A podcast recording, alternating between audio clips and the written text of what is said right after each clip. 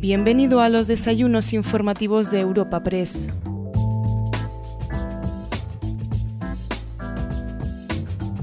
Te damos la bienvenida a una nueva entrega de los encuentros informativos de Europa Press en formato podcast. En esta ocasión te ofrecemos una doble entrega con motivo del segundo acto de generación de oportunidades, una iniciativa que realizamos junto a McKinsey ⁇ Company. En este primer bloque podremos escuchar la intervención inicial del presidente ejecutivo de Europa Press, Asís Martín de Caviedes, dando la bienvenida al encuentro. A continuación subirá a la tribuna la ministra para la Transición Ecológica y el Reto Demográfico y vicepresidenta tercera del Gobierno, Teresa Rivera. Tras la intervención de la ministra, ofrecemos la mesa redonda La transición ecológica como clave para generar crecimiento en los territorios, en la que participarán la presidenta de Red Eléctrica España, Beatriz Corredor, el CEO de Amazon Web Service, Miguel Álava, el presidente de AENA, Maurici Lucena, y la presidenta de GSK, Cristina Hernández de Luna. El panel será moderado por el socio senior de McKinsey ⁇ Company y líder de la práctica de energía en España y Portugal, David González. La segunda mesa redonda lleva por título Liderando la sostenibilidad en una economía de oportunidades territoriales y estará disponible en un nuevo episodio que les ofrecemos en este mismo canal.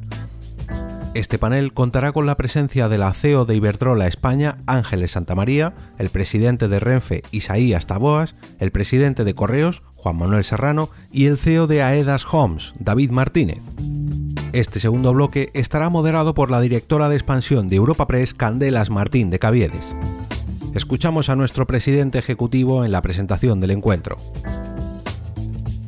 Iniciamos hoy el segundo gran acto de generación de oportunidades, que como sabéis es una iniciativa que hacemos conjuntamente con McKinsey y que versará hoy fundamentalmente en las oportunidades del territorio. Cada acto tiene un foco. El nuestro hoy es fundamentalmente territorio, pero territorio visto desde la oportunidad, no tanto desde el reto, y no quiero entrar en polémica, ¿verdad, vicepresidenta?, pero como oportunidad. Te comentaba, vicepresidenta, que iba a hacer para tu presentación una muy breve reseña curricular tuya. He tenido que acortar mucho tu currículum porque es muy importante, o sea que me disculparás si no cito todos tus, tus logros. ¿no? Teresa Rivera es nacida en Madrid, es licenciada en Derecho por la Universidad Complutense y diplomada en Derecho Constitucional y Ciencia Política por el Centro de Estudios Constitucionales. Igualmente, ha sido profesora asociada de Derecho Público en la Universidad Autónoma de Madrid. Del año 96 a 2004 ocupó diversos puestos técnicos como funcionaria del Cuerpo Superior de Administraciones Civiles del Estado en los Ministerios de Obras Públicas, Transportes y Medio Ambiente.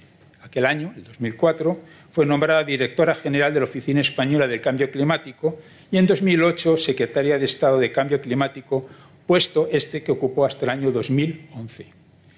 Entre los años 13 y 18 Trabajó en el Instituto de Desarrollo Sostenible y Relaciones Internacionales de París, primero como asesora del programa de Energía y Clima y posteriormente como directora de dicho instituto.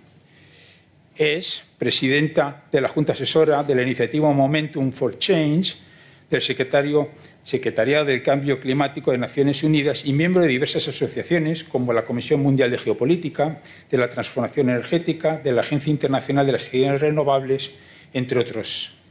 Fue en el 18 nombrada ministra para la Transición Ecológica y desde el año 19 es diputada por Madrid en el Congreso de los Diputados. En el año 20, como todos muy bien aquí conocemos, asumió la vicepresidenta cuarta del Gobierno y la cartera para la transición ecológica y el reto demográfico, siendo nombrada vicepresidenta tercera el pasado mes de julio. Nuevamente, querida vicepresidenta, muchas gracias y por favor, tú ocupa la tribuna. Querido Asís, eh, muchas gracias. Eh, queridos eh, todos los que nos acompañáis hoy y sobre todo queridos todos los que dedicáis vuestra energía, vuestro esfuerzo, vuestra tarea profesional a generar oportunidades. Es un título bonito, es un lema importante. Más que agravios, oportunidades. Más que dificultades, superar barreras. Construyendo juntos podemos resolver los grandes desafíos a los que nos enfrentamos. Y este es el objetivo que debería centrar nuestro esfuerzo y nuestro trabajo en común, nuestro trabajo colectivo. Quiero aprovechar el día de hoy porque me han puesto un pequeño apunte diciendo que es el patrón de los periodistas. Así que, queridos periodistas, enhorabuena y felicidades eh, en este día tan señalado en el que se pone en valor una vez más la importancia que tiene la información con rigor, el plantear debates y dar un seguimiento bien informado de las grandes cuestiones de nuestro tiempo. Es en ese contexto en el que en este segundo evento, Generación de Oportunidades, cobra sentido.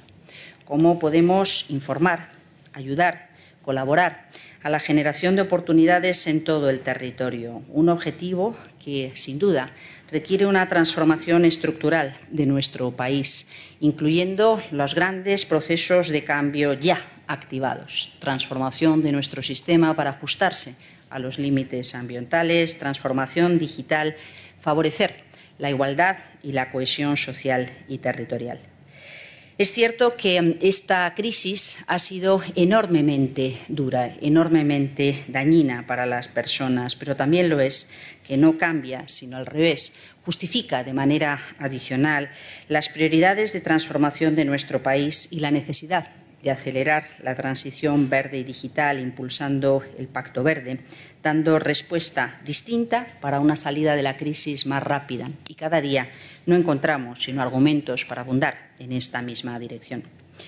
Si la comparación en términos de recuperación de empleo, de crecimiento del PIB o de mejora de los trabajadores o los pensionistas entre la anterior crisis y esta es evidente, tampoco podemos olvidarnos del efecto que las políticas de aquellos años, duros años, tuvieron en el territorio especialmente en nuestro medio rural. Nuestros pequeños pueblos, también las ciudades del interior, sufrieron las dificultades de la ausencia de políticas expansionistas, del mantenimiento de los servicios públicos que como ciudadanos reclamamos.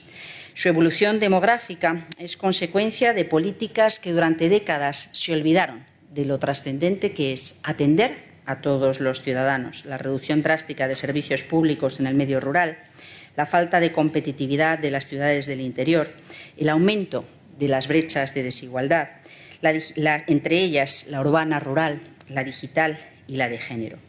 Porque son estas brechas las que explican que en la última década más de 85.000 mujeres hayan dejado el medio rural para trasladarse a residir en áreas urbanas, o que más de 80.000 jóvenes entre 16 y 44 años, la mayor parte de ellos mujeres, también hicieran el mismo movimiento. Pensemos que en lo que llevamos de siglo nuestros municipios menores de 5.000 habitantes han perdido casi 500.000 jóvenes entre 15 y 40 años, en lo que llevamos de siglo dos décadas.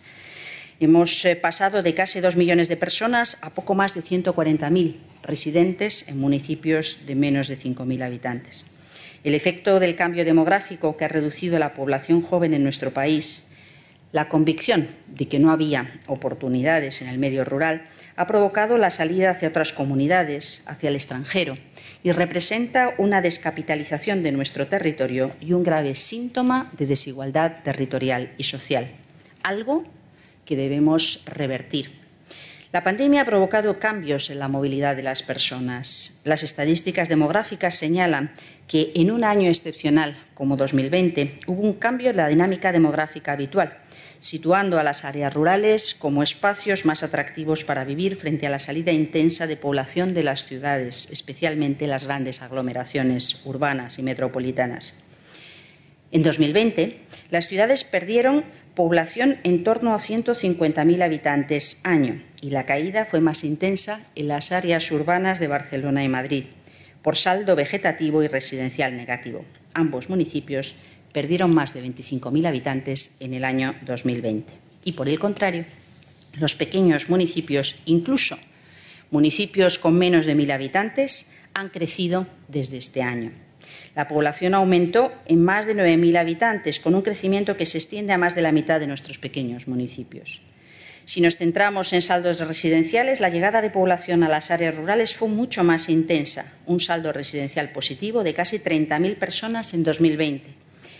La pandemia nos enseña lecciones que, en términos de cohesión social y territorial, nos hablan de oportunidades en el territorio, querido Asís Debemos aprovecharlas, debemos consolidarlas, debemos ampliarlas. Revertir la situación del medio rural es quizá uno de los grandes desafíos de nuestra época, por qué no decirlo, particularmente importante en nuestro país.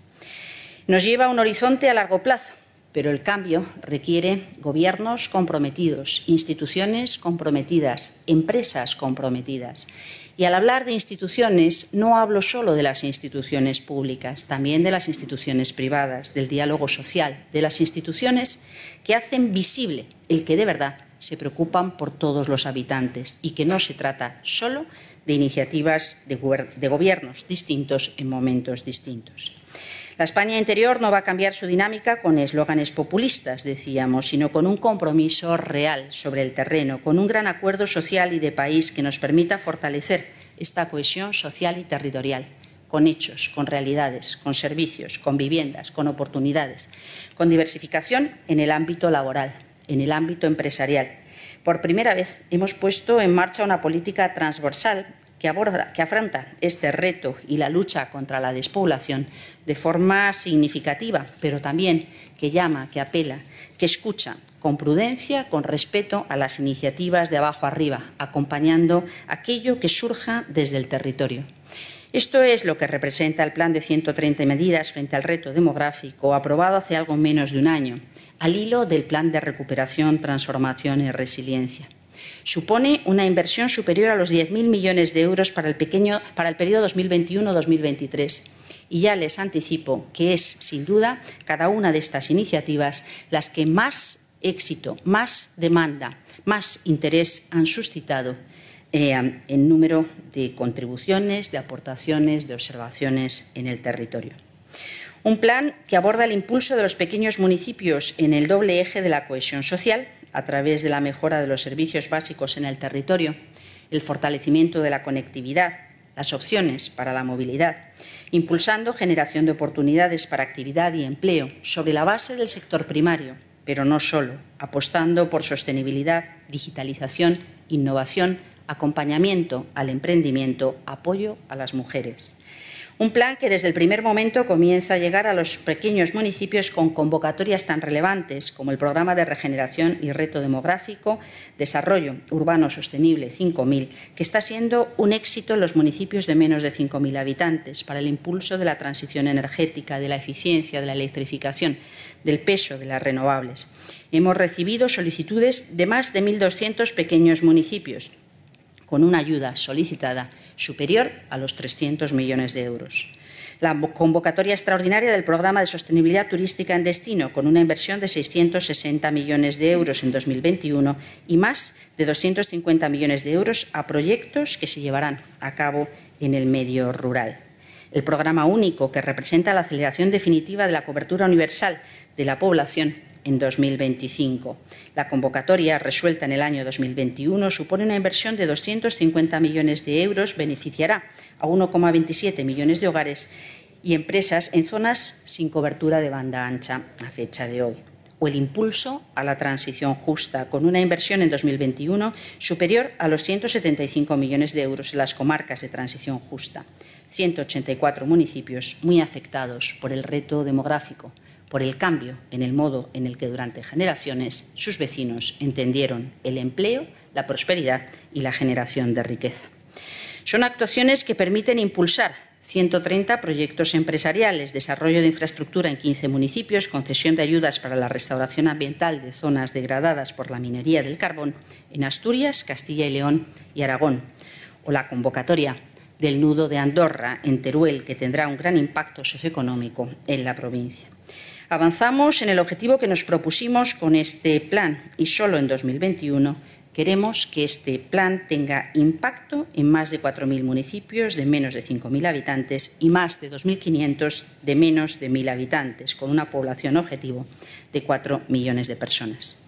Pero 2022 debe consolidar estos inicios. Tiene que ser un año clave para el impulso de la política de cohesión territorial y social, por el impulso presupuestario con unos presupuestos generales del Estado que recogen una inversión global en reto demográfico específica de más de 4.200 millones de euros dentro de los distintos programas de gasto.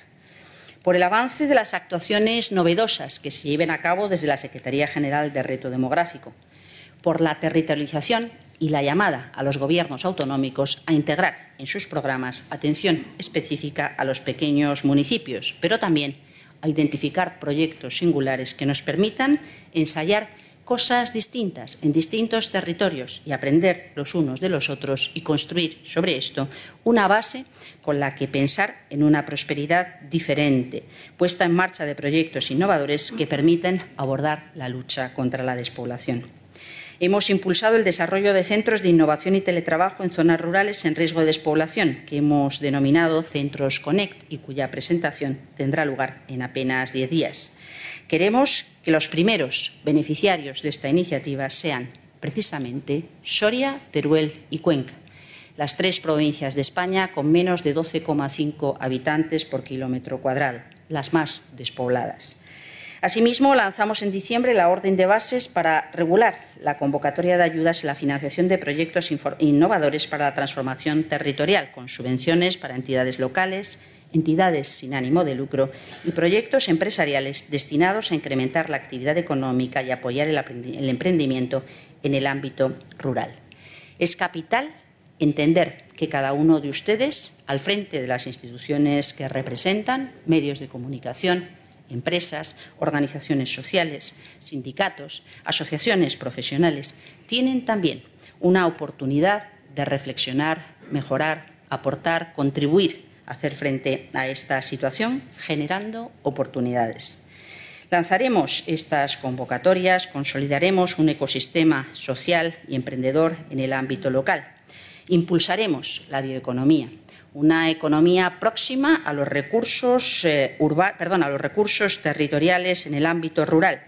Una dotación de 120 millones de euros basada en la economía forestal y en las actividades asociadas a esta, poniendo en valor aquellos aprovechamientos sostenibles del patrimonio natural y forestal que deben integrarse con naturalidad en nuestras cadenas de valor, en nuestros consumos, entendiendo y apostando por lo próximo, lo local, lo de calidad, no solamente desde el punto de vista ambiental, sino del beneficio social que generan en el territorio. Por primera vez contamos con un fondo para la cohesión territorial que permitirá, en colaboración con comunidades autónomas y entes locales, identificar y realizar acciones que tengan un alto impacto en los territorios y poder escalarlas en los próximos ejercicios. También resolver las brechas de desigualdad existentes. Por ello, en el año 2022 actuaremos en cuestiones tan relevantes como la vivienda, un plan estatal de vivienda que por primera vez hace referencia precisamente a esta realidad. Pueblos pequeños en los que es difícil que la iniciativa privada per se genere un mercado de vivienda, ya sea de alquiler ya sea en propiedad. Por tanto, el apoyo a la vivienda de alquiler social, el apoyo a la creación de nueva vivienda y a la rehabilitación resulta determinante, como también lo es el acceso a estas viviendas a través de ayudas específicas para los jóvenes que puedan asentarse en estos territorios. La movilidad con una mesa específica de movilidad rural contemplada la estrategia de movilidad segura, sostenible y conectada para el año 2030, con participación de comunidades autónomas y entes locales, de los distintos ministerios relevantes en este ámbito. Queremos identificar soluciones de movilidad de alto impacto para las personas, de bajo impacto en, en términos de las diferencias que hasta hoy hemos estado viviendo en este campo. Sabemos que identificar soluciones de movilidad en entornos de baja densidad de población requiere un esfuerzo adicional para la optimización de las soluciones de movilidad rural desde la perspectiva de la cohesión territorial, la sostenibilidad y la digitalización. Digitalización y conectividad, algo en lo que coinciden todos aquellos que reclaman oportunidades para sus territorios, continuando con las actuaciones dentro del programa único y también con el impulso de otras actuaciones como la puesta en marcha del kit digital o la extensión de las oficinas Acelera Pyme a más de 150 pequeños municipios con menos de 20.000 habitantes. En definitiva, queremos, como plantea este evento, generar las condiciones para generar oportunidades. La cohesión social en el territorio es un eje vertebrador de las actuaciones que debemos llevar a cabo. Se trata de una agenda positiva, de una agenda constructiva que nos une a todos y que debe perdurar en el tiempo, con participación diálogo y protagonismo de los actores en el terreno. Un eje vertebrador en el que pequeñas y medianas empresas en el territorio, pero también las grandes, como muchas de las que están hoy aquí, tenéis la oportunidad y también la responsabilidad de aportar vuestro liderazgo, de mirar vuestras propuestas con esta visión también volcada en el impacto en el territorio. El cambio de modelo social, económico y territorial ha comenzado. Lo reclaman los ciudadanos, lo piden con ahínco. Hoy han hecho visibles y también audibles sus mensajes y creo que, como nunca, hay un sentimiento de solidaridad, dignidad, respeto y voluntad, digo, de generar oportunidades. El reto demográfico es sobre todo un reto democrático. Del éxito de nuestras políticas en pos de la cohesión social y territorial depende también nuestro futuro como sociedad democrática, justa, inclusiva, en la que todos los ciudadanos se sientan orgullosos del país en el que viven y que no haya territorios o personas que tengan la impresión de no importar. Muchas gracias. A continuación, escuchamos a Blanca Ulibarri, directora de Relaciones Institucionales en Europa Press, presentando a todos los integrantes de la mesa redonda titulada La transición ecológica como clave para generar crecimiento en los territorios. Es realmente importante que las empresas asuman, no, que la sociedad asuma realmente eh, eh, la sostenibilidad, que asuma la transición ecológica como una oportunidad y como decía la vicepresidenta, la responsabilidad, el compromiso de las organizaciones es la clave para conseguirlo. Por eso tenemos hoy aquí, en la primera mesa, la transición ecológica como clave para generar crecimiento en los territorios a los siguientes ponentes. Miguel Álava, director general de Amazon Web Services. José Casas, director general de Relaciones Institucionales y Regulación de Empresa. Beatriz Corredor, presidenta del Grupo Red Eléctrica. Cristina Enríquez de Luna, presidenta de GSK, Mauricio Lucena, presidente y consejero delegado de AENA. La mesa estará moderada por David González, senior partner de McKinsey. Muchas gracias, David. Pues gracias a todos. Gracias a todos.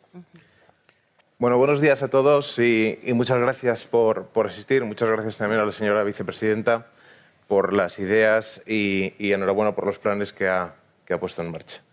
Eh, tengo el gusto de moderar esta primera mesa redonda de las dos que tenemos hoy, eh, que se tratará sobre eh, la transición ecológica como clave para generar oportunidades de crecimiento en los territorios y contamos con este magnífico panel de empresas y de ponentes que nos van a dar su, su opinión.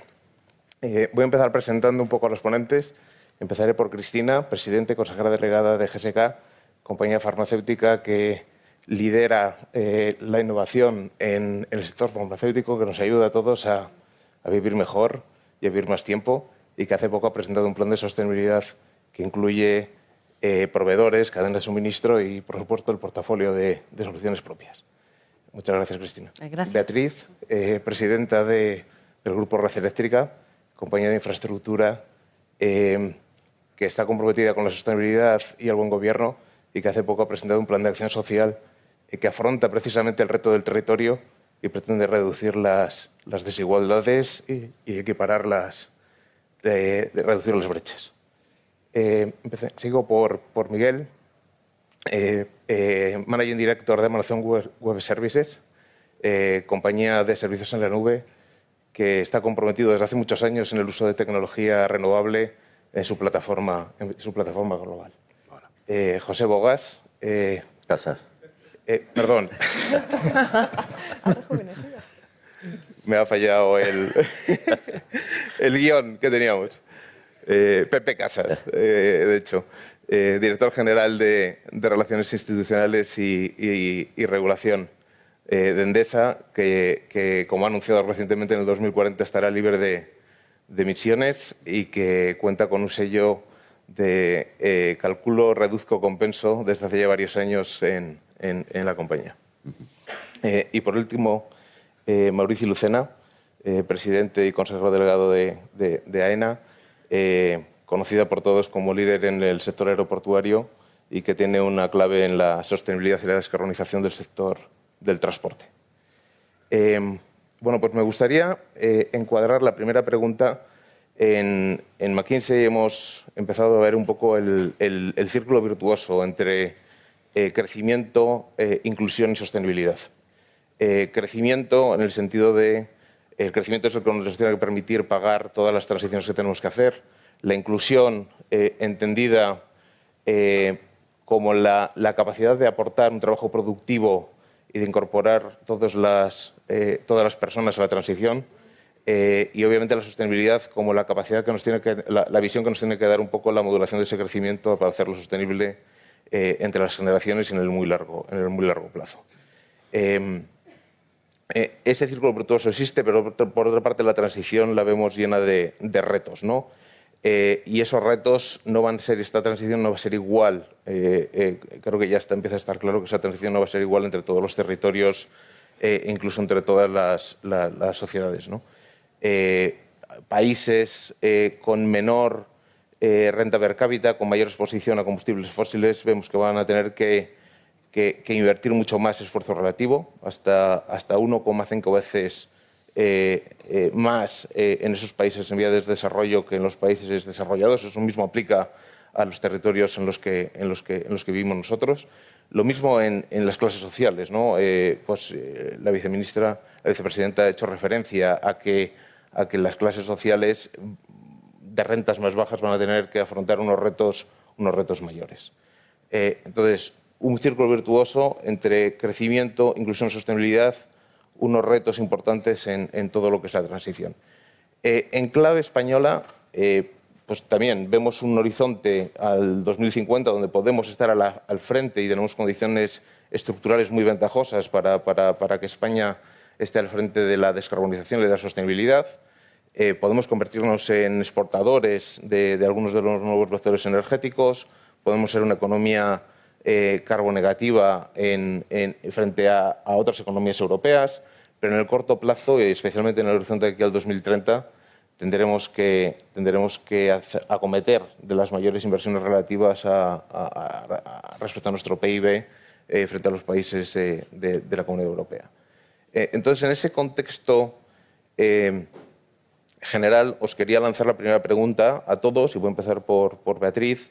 Em, tres preguntas, ¿no? Un poco. Eh, primero, ¿cómo podemos crear, cómo creéis que podemos crear ese círculo virtuoso de crecimiento, inclusión y sostenibilidad? Em, segundo, ¿cómo encuadráis España y cómo veis España en el, marco europeo y mundial en cuanto a, esas eh, oportunidades eh, y retos también que acabamos de comentar? Eh, y por último, en vuestros sectores. ¿no? Aquí tenemos sectores muy distintos, entonces en vuestros sectores, pues cómo, cómo estáis viendo ese, ese aterrizaje de estos, de estos retos y de estas oportunidades. Beatriz, pues muchas gracias, David. Gracias a todos. Eh, es un honor para mí compartir esta mesa con, con esos compañeros tan, tan excelentes de, de, conversación y permítame que salude a, a Cani Fernández, a la presidenta de la CNMC, a mi amigo Paco Boya, el secretario general de Reto Demográfico, y también a los ponentes de la siguiente mesa, queridos David, Ángeles, eh, Pancho y, Juanma. la verdad es que están entre amigos y, por supuesto, Asís y Javier, y gracias a Europa Press por la invitación. Eh, yo creo que la vicepresidenta lo ha dicho ya, esa contestación quizá es una pregunta que va implícita en su, en su intervención de esta mañana. Eh, evidentemente, crecimiento, inclusión y sostenibilidad es lo que pretende el Plan Nacional Integrado, eh, perdón, el Plan Nacional de, Recuperación, Transformación y Resiliencia y en los cuatro principales factores que, que, la vicepresidenta ha dicho, ¿no? la cohesión social y territorial, la igualdad, la transición energética, la transformación digital. Eh, yo creo que esta respuesta, que no solamente es española, que es también europea, tiende a afrontar la situación mundial eh, que está dejando la pandemia. ¿no? Lo primero que ¿Cuáles son los, primeros, los principales problemas que tiene la humanidad y, por tanto, que tiene Europa, que tiene España? Pues, evidentemente, la pandemia es la primera. Eh, seguir adelante con el proceso de vacunación a todos los países del mundo para convertirlo finalmente en una endemia, las consecuencias socioeconómicas brutales que ha dejado la, propia pandemia, tanto en sectores especialmente vulnerables, en el trabajo, en las formas de trabajo, en el proceso productivo, en las industrias, en los servicios. Em, el cambio climático, obviamente, es el que engloba todas las actuaciones de los gobiernos actualmente y ya no tenemos oportunidad de evitarlo, solo podemos mitigarlo y adaptarnos con todo lo que eso conlleva. Em, el crecimiento de la desigualdad, que es global, yo creo, en todo el mundo, también en nuestro país. Algo que a mí personalmente me preocupa mucho, que es em, la pérdida de legitimidad de las democracias liberales, los problemas de gobernanza derivados de los populismos, de los nacionalismos y también obviamente, de la era de la desinformación a través de plataformas de software, fake news y demás, y por tanto todo lo que conlleva el desarrollo humano. Esto es lo que está tratando, de, en mi opinión, de, alinear eh, la Unión Europea a través de los fondos de NextGen y bajándolo a España a través de los fondos de recuperación. Eh, ¿esto, qué, papel juega España en todo esto? Que es lo que me preguntabas. Pues a través de estos, de estos fondos, España tiene oportunidades en los cuatro ejes fundamentales. Por supuesto, la transición ecológica. Somos una potencia mundial en renovables una potencia mundial en renovables que pasa porque ya el año 2020 la generación de renovables haya sido superior al 46% de media en toda España, superior al 48% en, en, la península, y no me dejará mentir Ángeles Santa María. Em, además, hemos tenido el primer año en que la primera eh, fuente de generación ha sido la energía eólica, que ha producido más del 23% de la energía en nuestro país, por, delante de la nuclear y del gas, y del gas natural. Em, y somos una potencia también en cuanto a capacidad de integración de estas renovables. Em, desde el punto de vista de la transformación digital, somos un país con un enorme desarrollo de fibra óptica. Tenemos además la ocasión, y yo represento una compañía que, tiene la responsabilidad de gestionar toda la potencia satelital española a través de, de Ispasat y por tanto también ahí tenemos una posibilidad de, posicionamiento.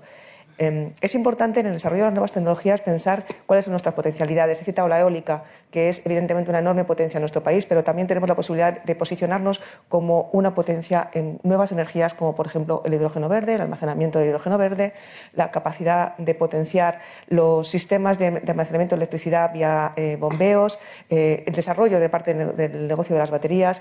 Eh, por tanto, creo que tenemos muchísimo que aportar como país. Me preguntabas cuáles son las oportunidades en nuestro sector. Obviamente, la transición energética, la transformación digital no se pueden hacer sin la red de infraestructuras de transporte de electricidad, que es lo que lleva red eléctrica, sin la red de fibra óptica oscura, que es lo que lleva red eléctrica.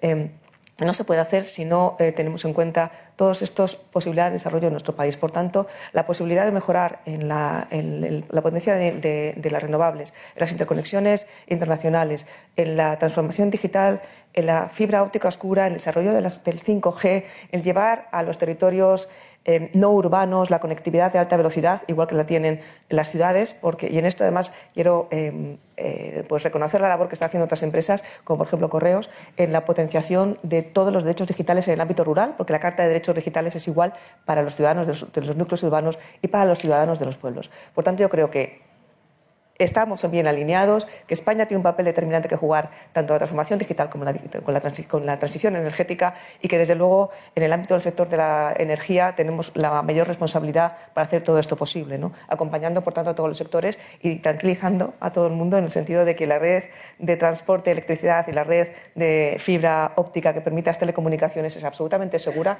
de altísima calidad no va a fallar la nube, no va a fallar absolutamente eh, ninguno de los servicios esenciales que requerimos para el desarrollo económico y para la prestación de servicios públicos. Muchas gracias, Beatriz. Em, a lo mejor le paso ahora la palabra a Cristina. Cristina, ¿quieres completar tú? Sí, pues muchas gracias por la invitación. Encantada de estar aquí eh, con este panel tan estupendo. Yo, eh, bueno, comenzar diciendo que realmente a mí no me parece que sean incompatibles los objetivos de crecimiento, inclusión y sostenibilidad. Es más, creo que están íntimamente ligados y a futuro una empresa que no sea eh, sostenible, una empresa que no respete la integridad del individuo, pues no va a crecer, no va a obtener ese reconocimiento por parte de tanto la sociedad como los clientes, consumidores y menos los inversores. Entonces yo creo que son conceptos totalmente ligados y, que van de la mano a futuro. Y, en los últimos años hemos realmente visto un cambio eh, radical en la percepción eh, de, la sociedad en este sentido. Yo creo que en las, compañías tenemos una, oportunidad enorme de eh, cambiar y de, diseñar estrategias de sostenibilidad totalmente alineadas con nuestros objetivos de negocio, lideradas desde eh, lo más arriba y pero eh, eh, coordinando con todos los departamentos y con todas las áreas.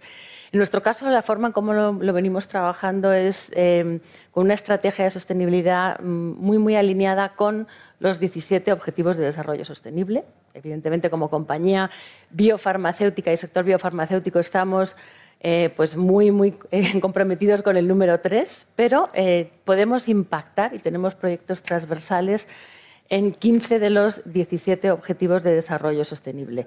Y, como sector en España podemos jugar un papel muy importante en esta transición y en este cambio. El sector farmacéutico en España es un sector que tiene, eh, son más de 100, bueno, las, compañías farmacéuticas innovadoras, somos casi 140 compañías, eh, un tercio de ellas españolas, con eh, muchas de ellas plantas en España, representamos el 5% de la exportación eh, de todos los bienes producidos en España, pero más importante es nuestro, el papel que podemos jugar en el eh, desarrollo de la innovación. Representamos el 20% de todos los fondos eh, de I+D privados en España. Y como hemos visto durante la pandemia, pues no hay bienestar económico, no hay progreso si no hay salud. Y es algo que todos hemos aprendido en, esto, en este momento tan, tan complicado que hemos vivido y en este sentido la industria farmacéutica en España tiene un papel muy importante que jugar. Somos más de 40.000 empleados, pero que generamos empleo indirecto en casi 180.000 personas y un empleo de calidad que, eh, en este momento está eh, ofreciendo oportunidades a muchos jóvenes, que es un problema que tenemos enorme de paro, de paro juvenil en, España y también en, sectores eh, en sectores eh, muy, muy enfocados en, eh, en, las nuevas tecnologías, digitalización, etc. Entonces, el sector farmacéutico en España tiene que ser un tractor para la recuperación, para la eh, integración de los territorios, para la mejora en general y el bienestar de toda nuestra, de toda nuestra sociedad. En, España el, sector farmacéutico a veces no ha sido siempre muy reconocido, pero, creo que en este momento, a través de los. Tenemos eh, PERTES eh, con los fondos de Next Generation y de medicamentos esenciales. Lo que estamos tratando es de utilizar esos fondos para asegurar el suministro eh, de medicamentos esenciales en nuestro país, que hemos visto que es algo clave, medicamentos y vacunas. Así que yo creo que el rol que puede jugar el sector en, este nuevo entorno es fundamental. Como compañía siempre hemos estado muy comprometidos con eh, la transición ecológica. Desde hecho, desde el año 1999 fuimos la primera compañía farmacéutica en certificarnos eh, con la Agencia Europea de, Gestión y Auditoría Medioambiental con objetivos muy claros de disminución de nuestra huella de carbono. En los últimos desde el año 2013 hemos reducido la huella de carbono un 31%, la utilización de agua, los residuos, etcétera, etcétera.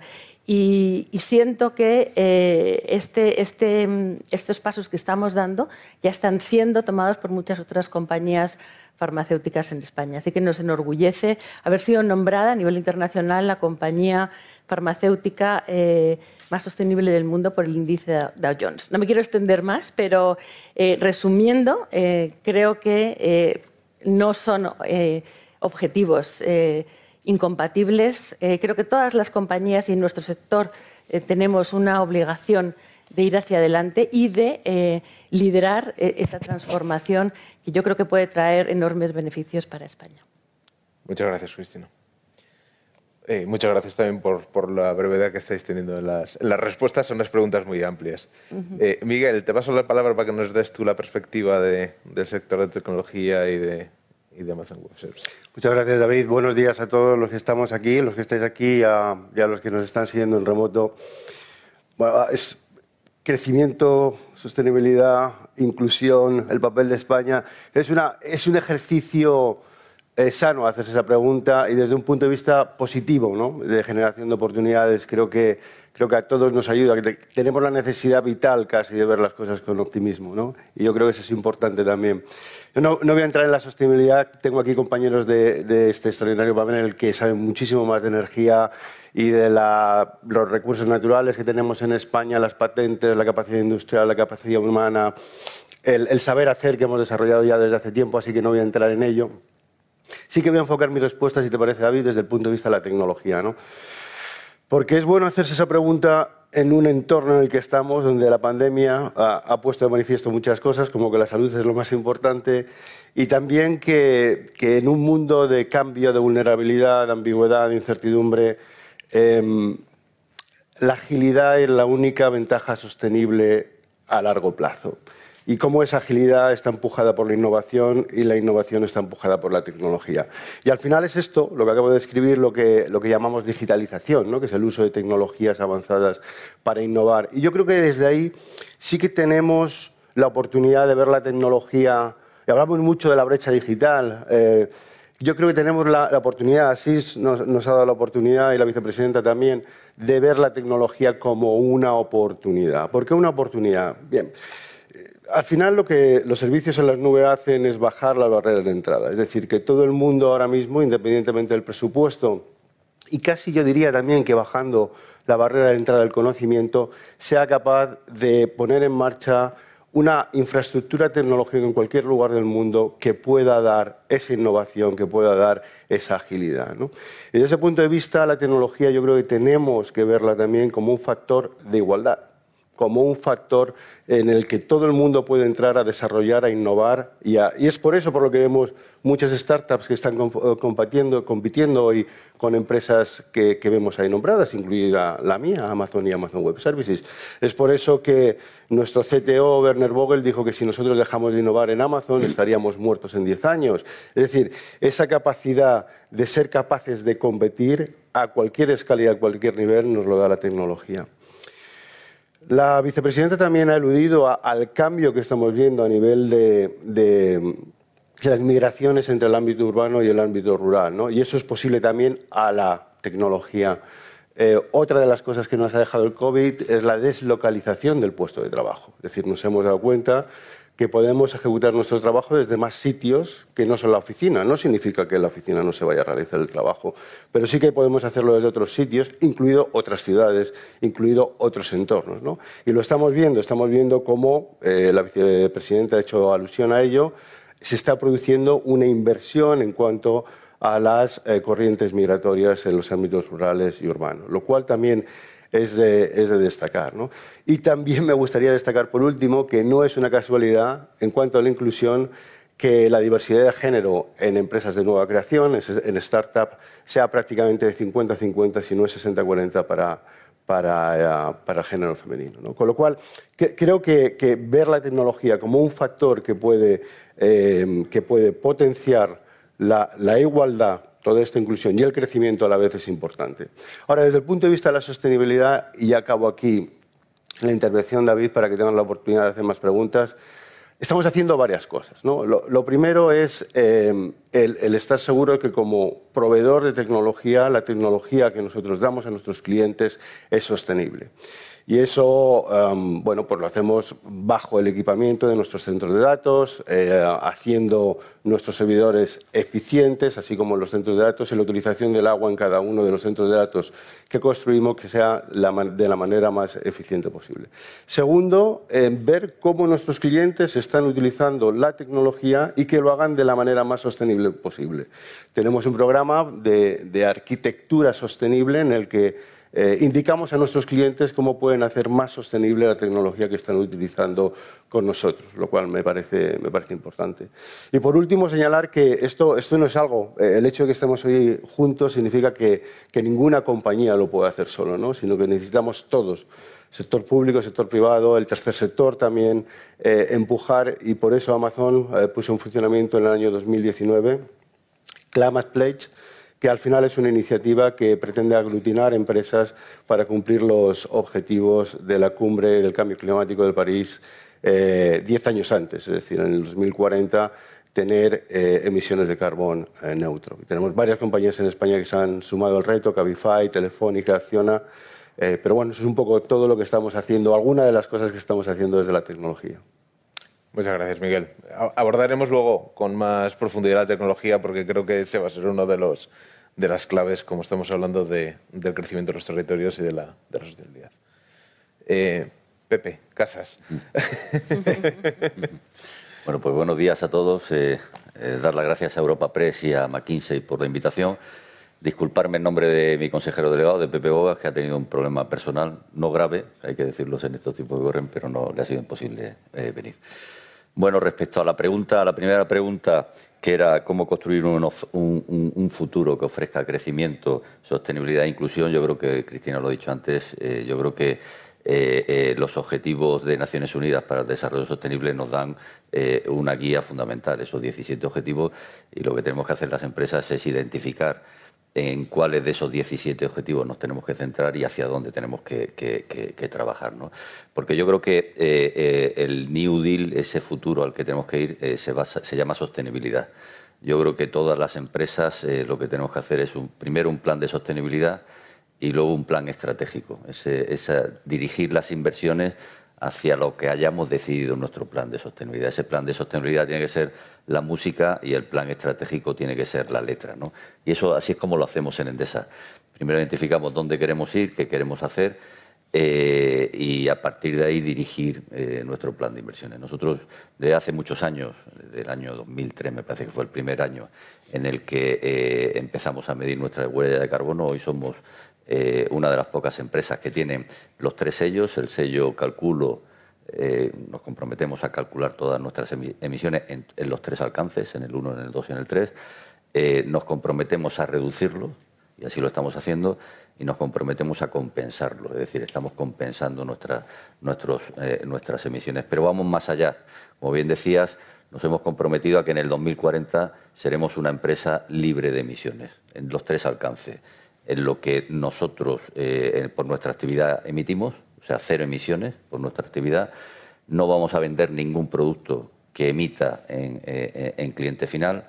Renunciamos a, la comercialización de gas de aquí al 2040 y además compensaremos todas las emisiones que nuestra propia actividad eh, eh, lleve consigo. y cuando hacemos, cuando identificamos esos objetivos, pues oye, por el, por el sector en el que estamos, que es el sector de la energía, lo que vemos es que eh, si el objetivo es cero emisiones, lo que vemos es que tenemos que tener un objetivo 100% renovable eh, y que el futuro, el consumo energético, esté basado en la, electricidad. Y para ello esta década, la década del 2020-2030, es una década, una década fundamental. Nosotros pensamos que va a ser la década de la electrificación. Y en ese sentido es donde nos estamos centrando. En invertir en generación renovable, en cerrar todo aquello que emite, en invertir en redes y en fomentar la electrificación de la demanda energética. Es decir, tenemos hemos creado una sociedad nueva que se llama Endesa X, que lo que pretende es eso, es, es eh, eh, trasladar a nuestros clientes la necesidad de cambiar su consumo energético que ahora mismo emite hacia un consumo energético libre en emisiones y que creemos que va a estar centrado en un porcentaje muy alto en electricidad y lo que no podamos hacer con electricidad tendremos que hacerlo bien directamente con renovable o bien con el hidrógeno. Creemos que ese es un poco el vector energético hacia, hacia, hacia el que tenemos que ir. Y todo ello hacerlo de una manera eh, sostenible e inclusiva. Esta mañana decía, decía la vicepresidenta, hablaba de la necesidad de, garantizar que cuando nosotros nos vamos ahí, cuando nosotros cerramos nuestros grandes eh, eh, centros de producción, eh, que la población no se va de allí. Ha hablado de tres provincias, de Soria, de Teruel y de Cuenca. Nosotros estamos en, Teruel, tenemos una central, la central de Andorra, que hemos cerrado y que, igual que en el resto de las centrales, siempre que hemos, hemos presentado la resolución de cierre, la hemos acompañado, ha ido acompañado de un plan de reindustrialización de la zona. Mañana se cierra la convocatoria para el concurso de Andorra, ese concurso donde todas las empresas vamos a competir por una capacidad de conexión acompañado de un plan, de un plan industrial. Pensar que en Teruel solo hay tres ciudades que tienen más de 7.000 habitantes. Son Teruel Capital, Alcañiz y la propia Andorra, donde nosotros tenemos la central. Lo que no queremos de ninguna manera es que la ciudad de Andorra eh, baje de esos 7.000 por culpa del, cierre de un, centro de producción como era nuestra central eh, en la ciudad. Eh, nosotros nos presentamos mañana, nos presentamos con un potente plan de inversión, no solo en energías renovables, sino en reindustrialización de la zona creemos que no vamos a ser los únicos, creemos que hay bastante, ha tenido bastante aceptación y yo creo que ese es el camino. ¿no? Y eso lo establece muy claramente el Plan Nacional de Energía y Clima. Yo creo que España está jugando un papel muy importante en Europa, está en la cabeza de esa, de esa esas energías renovables. Ya fuimos los primeros en invertir en renovables y somos los que tenemos unos objetivos más ambiciosos dentro de Europa y yo creo que ese es el camino y yo creo que las empresas que estamos en España, las empresas de nuestro sector, estamos todos eh, alineados con ese objetivo y yo creo que estamos canalizando todas nuestras inversiones en esa dirección. Muchas gracias, Pepe. Eh, y acabamos esta primera ronda con, con, Maurici, que nos va a traer la perspectiva de, de otro sector muy importante muy para, para, España. Muy bien, muchas gracias. Eh, autoridades, eh, señoras y señores, muy buenos días. Quiero, en primer lugar, agradecer a Europa Press y a McKinsey la organización de estas jornadas tan interesantes y a Asís Martín Caviedes y a Alejandro Beltrán, que bueno, sé que luego participará también en, en las mismas. Les quiero también personalmente agradecer la invitación. Es, eh, yo creo que la, la, pregunta tal como la has planteado es una pregunta que daría para una jornada entera, solo para tratar de responderla, así que voy a tratar de ser eh, muy sintético. Eh, creo que mis compañeros de mesa redonda han apuntado eh, pistas eh, muy importantes y yo voy a tratar de dar algún ángulo simplemente complementario sobre el eh, círculo virtuoso al que tú has aludido entre crecimiento, inclusión, sostenibilidad. Bueno, eh, yo creo que hay aspectos de círculo virtuoso, hay otros que eh, podrían no serlo tanto, porque algo que vamos viendo claramente con el paso de los meses es que la sostenibilidad y la transición ecológica va a tener un coste. Lo que hay que lograr es que este coste se inserte dentro de este círculo virtuoso al que tú has eh, aludido.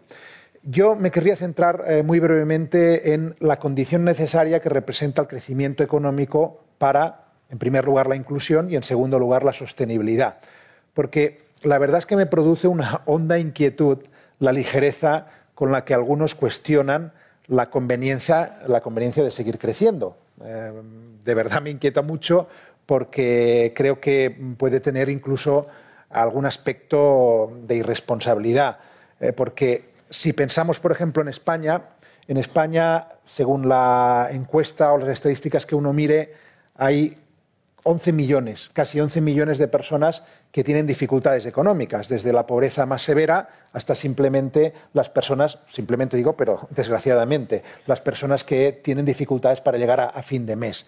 Bien, si no hay crecimiento económico, sobre todo teniendo en cuenta que va a seguir habiendo avances tecnológicos, eso significa que va a haber, eh, habría más paro y, sobre todo, más personas, que ya son demasiadas, claramente, que tendrían dificultades económicas. Es decir, que necesitamos crecimiento para ser más inclusivos y más, sobre todo, estando en Europa, que es la cuna del estado del bienestar, después del famoso informe Beveridge del año 1942. Y además, desde la perspectiva de la sostenibilidad, pues creo que también la relación es muy clara.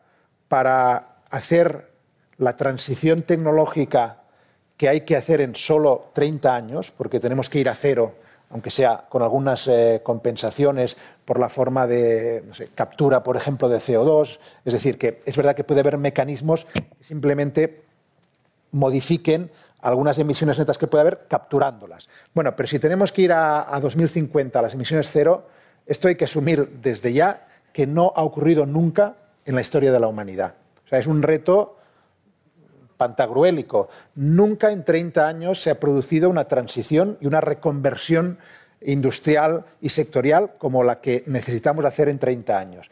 Bien, para hacer eso necesitamos, con seguridad, unos volúmenes, unos volúmenes monumentales, colosales de inversiones. Uh -huh. Bueno, pues para que haya más inversión tendremos que crecer, porque si no va a ser eh, imposible.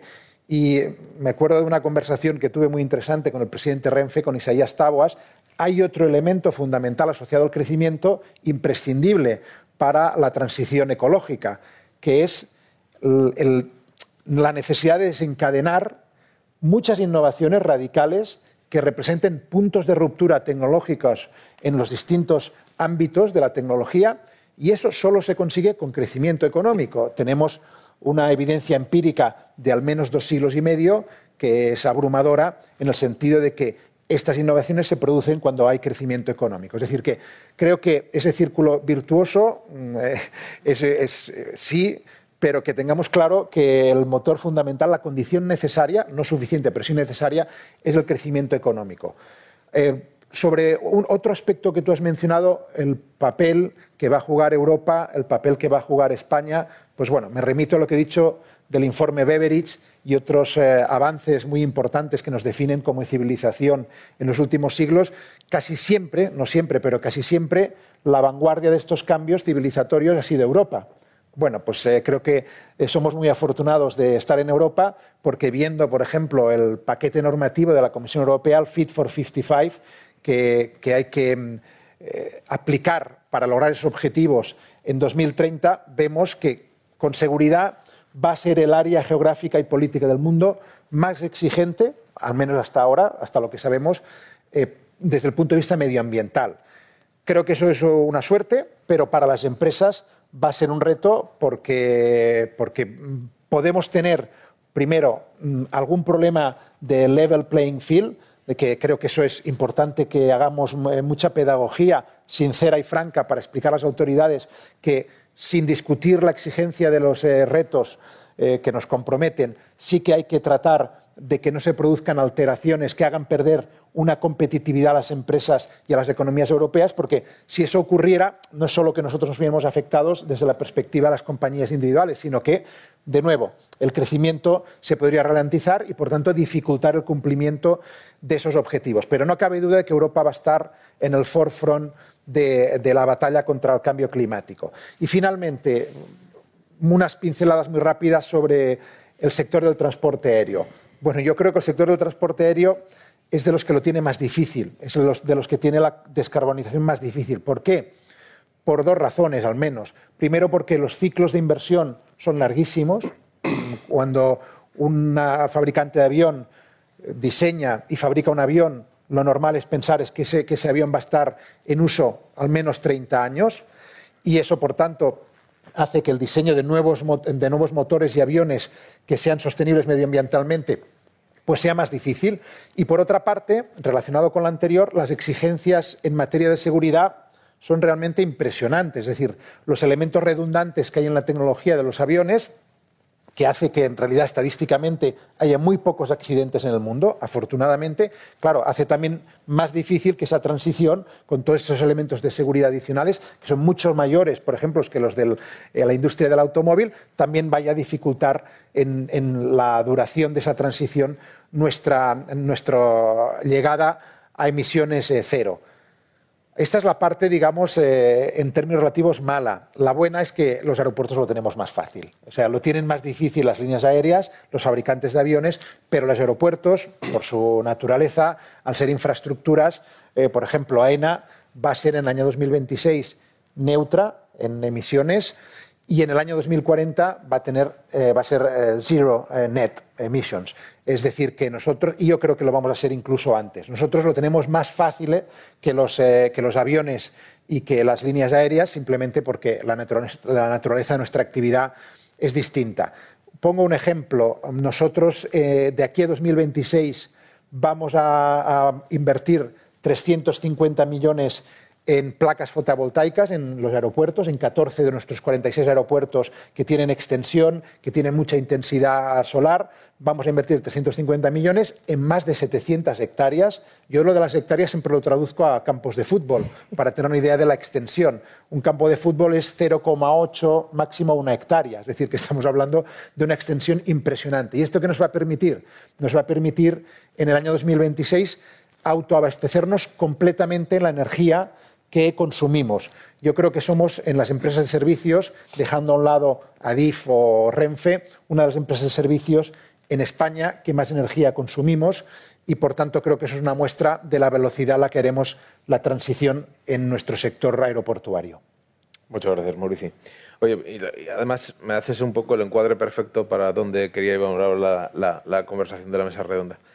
Eh, has hablado del crecimiento y el crecimiento es la gran oportunidad que vemos detrás de, o una de las grandes oportunidades que vemos detrás de, la sostenibilidad y de la transición.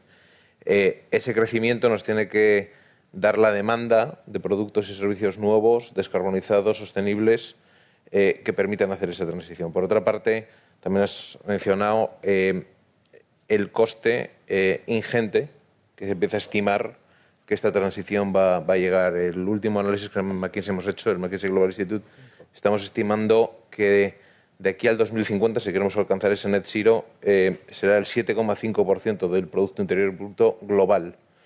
Eh, y que en, los primeros, eh, en el primer horizonte hasta el 2030, que también será lo que marque un poco la tendencia, si queremos llegar al, 2000, al 2050 ese net zero, llegaremos a, a niveles del 8.8, que es un 30% por encima de lo que ya estamos invirtiendo a día de hoy a nivel global en, en, sostenibilidad y en esa transición, lo cual es un coste que verdaderamente parece ingente. Eso también va a marcar seguramente mucho de los costes, porque esas inversiones que vamos a cometer va a marcar los costes de las compañías. Vamos hacia una economía que seguramente tiene mucho, una componente mucho más fuerte de inversión y mucho menor de consumo de recursos.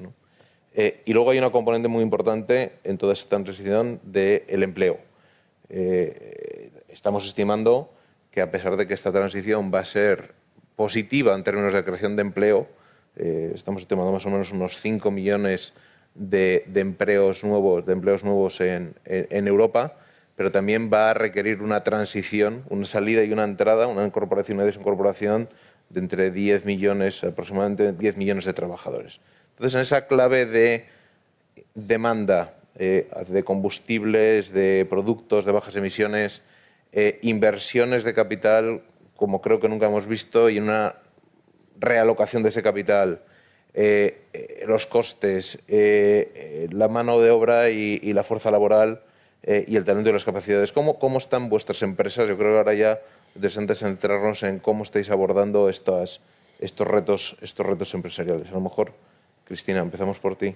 Pues bueno, nosotros tenemos objetivos muy claros a nivel internacional de llegar al 2030 con un impacto neto cero en el clima y un impacto positivo en la naturaleza. Entonces, para, hacer, eh, para llegar a esto ya tenemos eh, una serie de, eh, bueno, pues de, objetivos, en tanto en lo que es nuestras operaciones como en los medicamentos que nosotros desarrollamos. Y en nuestras operaciones, bueno, pues tenemos objetivos, por supuesto, de tener suministro mm, eléctrico 100% de fuentes renovables, como ya tenemos en España, en las dos fábricas que tenemos, en nuestro centro de investigación, eh, tener pues, flotas eh, absolutamente eléctricas, eh, bueno, una serie de objetivos en todas las, digamos, las, los elementos de nuestra propia operación para todo lo que es el desarrollo y, y producción de medicamentos y vacunas. Pero no solamente eso, sino que aquello que nosotros fabricamos sea también sostenible. Como, ejemplo diré que el sector farmacéutico y en general todo el sector salud es eh, parte de la solución y parte del problema, porque los cálculos nos indican que eh, nuestro sector, si fuera un país, sería a nivel mundial el quinto país con mayor impacto en la huella de carbono. Con lo cual tenemos una obligación, eh, cada uno en, nuestra parte de la cadena, de resolver eso. En nuestro caso nos estamos enfocando muchísimo en, eh, por ejemplo, todo lo que son los inhaladores. Uno de los medicamentos más vendidos en las farmacias españolas en cuanto a unidades son inhaladores para enfermedades respiratorias. Eh, cada uno de estos inhaladores genera una huella de carbono que equivale a casi 300 kilómetros. El, trayecto de un coche de 300 kilómetros. Bueno, pues estamos ya desarrollando, ya los hemos desarrollado, inhaladores que eliminan ese, impacto. Entonces, si tenemos en cuenta que nosotros fabricamos en España el 50% de la producción mundial de este tipo de inhaladores en nuestra fábrica, al hacer esta transición el impacto que estamos teniendo realmente es, impresionante. yo creo que cada uno tiene que entender muy bien dentro de su modelo de negocio qué es lo que puede hacer y dónde es que puede impactar. Pero para ello, y un tema que, se mencionó previamente, es necesitamos el apoyo ¿eh? y las alianzas con todos los, eh, nuestros eh, partners dentro del ecosistema salud. Necesitamos, por ejemplo, que la Administración fomente y premie esa, esa innovación, porque hasta el, hasta el momento hay, yo creo que tenemos muchos ejemplos de penalización a empresas, sectores, productos que no son, que no son sostenibles, pero nos falta quizá pasarnos también a lo que es el incentivo, cómo incentivamos el consumo eh, eh, y, cómo a la hora de, pues, de suministrar eh, esos medicamentos para la población vemos cuáles son los que tienen un menor impacto o los que realmente ya lo han eliminado. Entonces, bueno, yo creo que estamos en esa transición, pero si nos ponemos todos de acuerdo, creo que la, oportunidad eh, es, es, llegar a ese objetivo tan ambicioso que nos hemos planteado. Perfecto, muchas gracias. Beatriz, ¿qué oportunidades veis de crecimiento en, en Red Eléctrica? nosotros tenemos la responsabilidad de hacer posible el Plan Nacional Integrado de Energía y Clima, que señala, entre los múltiples objetivos que tiene, que en el año 2030 el 74% de toda la energía que se eh, genere en España sea de fuentes renovables e integrar estas fuentes renovables de forma segura en el sistema eléctrico, de forma que no se, ponga en riesgo ni la seguridad del suministro ni la calidad del servicio. Esto lleva inmediatamente a recoger la el desarrollo y la implementación de la planificación de la red de transporte, que es un documento que tendrá que aprobarse en las próximas semanas por parte del Gobierno del Consejo del Congreso de los Diputados, que es el documento que determina cuáles son las infraestructuras que hay que desarrollar en el sistema eléctrico, en la red de transporte, para hacer posible la transición energética. ¿no? Eh, eh, esto para nosotros es, vinculante, es un documento que tenemos que desarrollar sí o sí con nuestras propias fuerzas financieras y nos ha llevado a adaptar nuestro plan estratégico, que lo adaptamos el año pasado, a, esta planificación y, al Plan Nacional Integrado de Energía y Clima de manera que podamos acometerlas. ¿Cómo? Pues eh, poniendo el 75% de la inversión de este plan estratégico, más de 3.300 millones de euros, en el desarrollo de la red de transporte en España para hacer posible la transición energética a través de líneas de alta tensión, subestaciones, inversión en infraestructura de almacenamiento y de, y de por ejemplo, en las islas de bombeo y reforzando los sistemas de operador del sistema, de, del operador del sistema eléctrico, que es el que garantiza esta seguridad, a través de inversiones muy potentes en ciberseguridad eh, que evidentemente es uno de los puntos críticos que tenemos en, la compañía, por razones que no se le escapan a nadie. Eh, y por tanto, desde el punto de vista del, TSO, es decir, de la transmisión de operación del sistema eléctrico, tenemos la obligación de implementarlo. ¿no? Eh, y lo tenemos la obligación de implementarlo además desde una perspectiva que es muy fácil de entender porque tenemos más del 80% de nuestras instalaciones en el medio no urbano. Nuestras infraestructuras, al ser de muy alta tensión, no llegan a la mayoría de los núcleos urbanos y, por tanto, tenemos un impacto muy importante en el territorio. Nosotros estamos cambiando la forma de, los procedimientos internos de despliegue de las infraestructuras, de manera que, junto a los técnicos de medio ambiente, los primeros que vayan al territorio sean los técnicos de innovación social, a escuchar a la comunidad. Eh, queremos que nuestro proyecto de innovación social se base en el diálogo y en el escucha a las comunidades locales para que cuando la infraestructura se despliegue la vida de estas comunidades sea mejor que cuando llegamos. Lo estamos haciendo con un proyecto que precisamente tiene en su objetivo eh, esa desaparición de las, desigualdades desde el punto de vista de social y territorial, de la brecha de género, de la brecha digital, intergeneracional eh, y, por supuesto, poniendo el foco mucho en la juventud y en el empleo. Eh, desde el punto de vista interno, hemos implementado la estrategia que llamamos licencia social para operar, que es conseguir que en cada proyecto, junto al desarrollo técnico de los maravillosos ingenieros que hay en, la compañía, em, se tenga este enfoque de atención al territorio. Esto conlleva una revolución interna y esto lo hemos hecho también eh, modificando la el organigrama de la compañía para hacer que la, que la estrategia general de sostenibilidad baje de arriba a abajo un poco, como decía Cristina. Tenemos además dos responsabilidades adicionales, una en las telecomunicaciones en el mantenimiento de la red de fibra óptica oscura tenemos 55.000 kilómetros de fibra óptica oscura, son las dos terceras partes del mercado. Damos servicio a los operadores, somos un operador neutral y tenemos proyectos de desarrollo de utilizar nuestras infraestructuras para el desarrollo del proyecto de 5G, de banda ancha también en el medio rural, de utilizar como un operador neutro de telecomunicaciones en, compañía con otros agentes del sector eh, y utilizar también la tecnología satelital para dar cobertura al medio rural, al 100% del territorio, el 100% de la población, eh, en compañía también de otros operadores. Esto se puede hacer con un despliegue muy rápido. La latencia está superada, ya no está, ya no, ya no tecnológicamente la, posibilidad de subida y bajada, la velocidad de subida y bajada vía satélite geoestacionario está ya más de 100 megabits por segundo, se va a poder conseguir en dos años a más de 200. Esto es una velocidad, para que nos hagamos una idea, apta para poder subir y bajar rápidamente vídeos 4K. O sea, que es una tecnología que permite además dar servicio de telemedicina, de teleeducación, servicios públicos, incluso al medio rural, y aquí está el secretario general del reto demográfico que lo conoce, a través de dispositivos satelitales que permiten detección y seguimiento de incendios, detección y seguimiento de ganadería a través de dispositivos no invasivos para los animales, para saber dónde están, cuáles son sus constantes vitales, cuáles son los que ha recorrido cada día y, por supuesto, para la agricultura, de manera mucho más eh, eficiente, tanto cuál es la pluviometría, la composición de los suelos, eh, los riegos, el crecimiento de la vegetación. Eh, todo esto, además, lo tenemos de una estrategia de sostenibilidad que basada en un plan de sostenibilidad que renovamos cada tres años. También, como, como, comentaba Cristina, tenemos el honor de ser una de las pocas compañías de nuestro sector que estamos en todos los índices de sostenibilidad, recientemente en el Dow Jones, Vigeo, en muchos otros.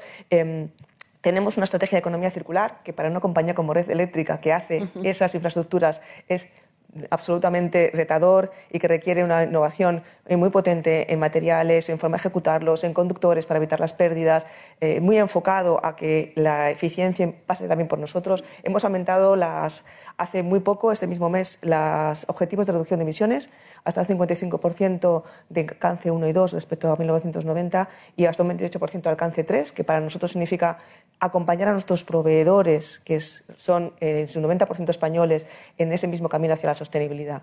Por tanto, eh, la sostenibilidad en todo este ámbito es absolutamente transversal a nuestra compañía eh, está incluida en la gobernanza, es una de las prioridades del Consejo de Administración, es una de las prioridades de los comités de dirección eh, y somos muy conscientes de la responsabilidad que tenemos. ¿no? Por tanto, nos preparamos a todos los niveles y también intentamos colaborar con la Administración en los PERTES que se han anunciado, en las manifestaciones de interés para el Plan Nacional Integrado de Energía y Clima y a creando un ecosistema junto con compañías de diferente grado de maduración. Luego hablaremos de tecnología. Tenemos una compañía tecnológica que es Elewit, que está cada vez más inserta en el ecosistema de innovación, de innovación abierta e emprendimiento para acompañar también a estos nuevos desarrollos, tanto de 5G como de,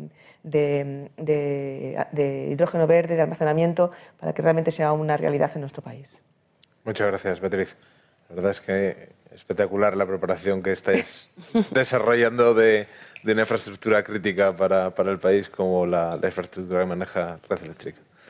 Eh, a lo mejor has hablado mucho de infraestructura de, de, telecomunicaciones y de datos. A lo mejor Miguel puede también completar un poco la visión de, oportunidades y preparación que Amazon Web Service está, está desarrollando. Sí, bueno, a nivel de, de preparación eh, y crecimiento me parece destacable eh, eh, reseñar que hay más y más compañías que se están moviendo a la nube porque es más verde. Es decir, em, el utilizar servicios en la nube, servicios tecnológicos en la nube, intuitivamente podría parecer que al provisionar la infraestructura tecnológica a medida que la necesitamos, la eficacia aumenta, con lo cual tenía que ser más verde, pero ha sido corroborado por un informe de 451 Research, que está disponible para todos vosotros, donde en Europa se ha hecho una medición del centro de datos medios y se comprueba que utilizando los servicios en la nube, en este caso de Amazon Web Services, eh, se produce un 80% menos de, huella de carbono. ¿no? Con lo cual, Em, vemos que la sostenibilidad también está siendo una palanca para utilizar la nube para asimismo innovar. A nivel de objetivos, aparte de lo que te he comentado antes, de, alcanzar en el 2040, 10 años antes, emisiones neutras de, huella de carbono, con la fundación del Camel Pledge, también nos dimos cuenta de que Amazon era el mayor consumidor energético corporativo, con lo cual eso, em, yendo a lo que decía la vicepresidenta antes, de, implica una responsabilidad y creo que lo habéis reseñado todos y todas aquí. Y nosotros, eh, el camino eh, para alcanzar huella neutra de carbono en 2040 empieza por tener nuestra infraestructura que se surta, que se nutra de energía renovable en el 2025. Y para alcanzar estos objetivos eh, nos hemos puesto al fomento, a la creación de proyectos energéticos. Hemos creado 274, mm, 106 de ellos son proyectos energéticos eh, o bien solares o bien eólicos. Eh, es un orgullo para mí decir que el primero fuera de Estados Unidos eh, tuvo lugar aquí en España, en Alcalá de Guadaira. Hemos anunciado nueve, para ser concretos y responder a tu pregunta, nueve proyectos energéticos aquí, aquí en España. Dos de ellos ya están en funcionamiento, con una capacidad de 1.1 gigavatios de energía renovable que va directamente al, grid nacional, a, todos nosotros. ¿no? 400.000 uh, hogares eh, que pueden surtirse de esa, energía. ¿no? Me parece también importante reseñar un punto que ha tocado, si no me equivoco, Cristina, que es la tecnología para solucionar el reto de la sostenibilidad. Y con el Climate Pledge que he mencionado antes, también Amazon puso 2.000 millones de dólares a disposición de eh, startups, de empresas de nueva creación tecnológica que sean capaces de ayudarnos, porque esto lo tenemos que hacer todos juntos de nuevo, a solucionar los retos que nos presenta la sostenibilidad desde un punto de vista tecnológico. ¿no? De ahí han surgido empresas como Rivian, por ejemplo, es una, empresa de, vehículo eléctrico que también ayuda a Amazon, por otro lado, a hacer el transporte del último kilómetro, de la última milla, de, de forma neutra a nivel de, de, huella de carbono. Hay mucho más, pero voy a ser breve, David, porque sé que nos falta Muchas tiempo. gracias, Miguel. Eh, Pepe, ¿quieres seguir tú? Bueno, pues eh, crecimiento, nosotros es, la verdad es que estamos en un sector donde todo ahora mismo es crecimiento. Crecimiento en renovables, crecimientos en inversiones en distribución, eh, crecimiento en el, la electrificación. Decía antes que eh, afrontamos la década de la electrificación, con lo cual despliegue de puntos de recarga, equipamiento eléctrico en las viviendas, en los consumidores finales. Es decir, estamos viendo que entramos en una, en una etapa expansiva, de, en un ciclo inversor muy fuerte. Nosotros tenemos previsto invertir en España 31.000 millones de euros de aquí al 2030, 7.500 de aquí al 2024. Nuestro grupo a nivel, a nivel global está hablando de 210.000 millones de euros de aquí al año, al año 2000, 2030. Nuestro plan de inversiones prácticamente es 40% renovables, 40% eh, distribución y el otro 20%, pues todo lo que tiene que ver con electrificación y necesidades del cliente, despliegue de puntos de recarga, etcétera, etcétera. Pero entendemos siempre la transición energética como una transición energética justa. Y lo que hacemos es acompañamos todos nuestros planes, eh, como decía antes, los planes de cierre con planes de acompañamiento para la reindustrialización de la zona, pero en todas las nuevas inversiones lo acompañamos de un lo que lo que nosotros llamamos, me parece que, Beatriz lo ha comentado antes, le, ponía otro nombre, nosotros lo llamamos eh, programa de creación de valor compartido. Es decir, antes de iniciar cualquier inversión, nos sentamos con, con los stakeholders sociales y les explicamos cómo nuestra inversión va a redundar en creación de empleo, en creación de riqueza en el entorno donde vamos a hacer, esa inversión oímos lo que ellos quieren, lo que ellos necesitan y bueno, pues al final el proyecto se plantea de manera, de manera, de manera conjunta. Y luego hay un tema que no quiero dejar de, reflexionar y es que esta transición energética se va a hacer eh, no sin sobresaltos. Eh, ahora mismo en el sector eléctrico, en el sector energético, estamos viviendo momentos eh, de sobresaltos. El crecimiento, el incremento del precio del gas, el incremento del precio del CO2 pues lo que está llevando es a elevados precios de la electricidad. Yo creo que eh, esto lo que va a hacer es anticipar eh, la consecución de los objetivos de energía renovable para independizarnos energéticamente de lo que son los combustibles fósiles.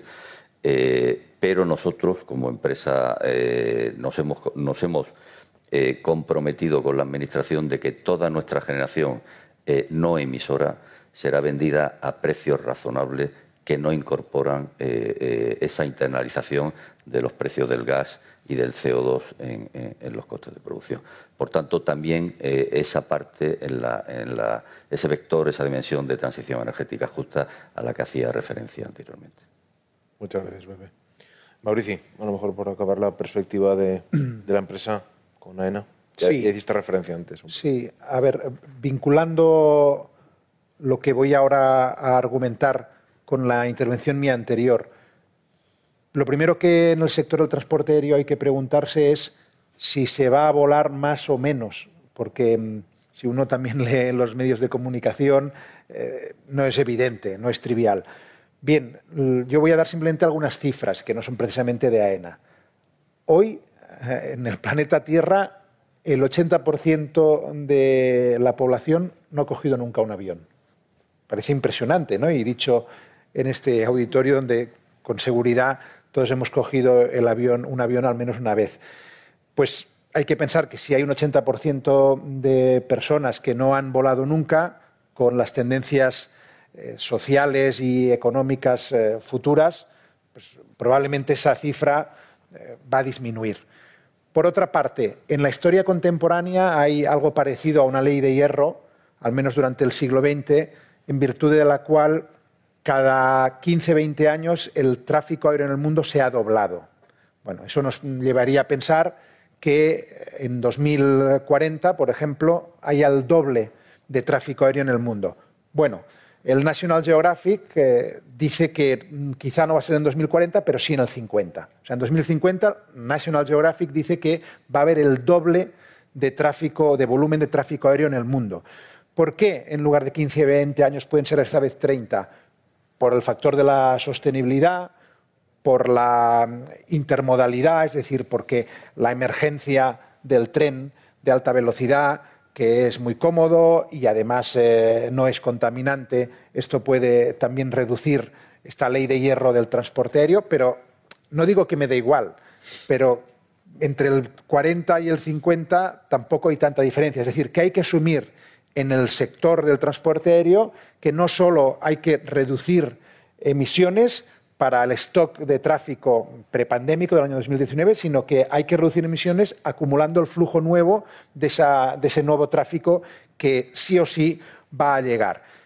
a mí me ha gustado mucho eh, cómo lo ha planteado Beatriz Corredor, porque a mí me parece que para empresas que estamos en sectores donde la descarbonización no es fácil, eh, como, el mío, como el de, como AENA, hay que serlo y parecerlo. Y por tanto, los aspectos que Beatriz ha, comentado del corporate governance creo que también son fundamentales. Por ejemplo, eh, AENA tenemos el, orgullo de ser la primera empresa grande, bueno, y no grande, en España, que somete a la Junta General de Accionistas todos los años una votación separada de la aprobación y el seguimiento de nuestro plan de acción climática y por lo que sé, creo que somos también la primera en el mundo. Pero digo por lo que sé, porque eh, quizá alguien, eh, después de decir esto yo, me desmiente. Pero hasta donde sabemos, somos la, primera en el mundo también de empresa cotizada grande.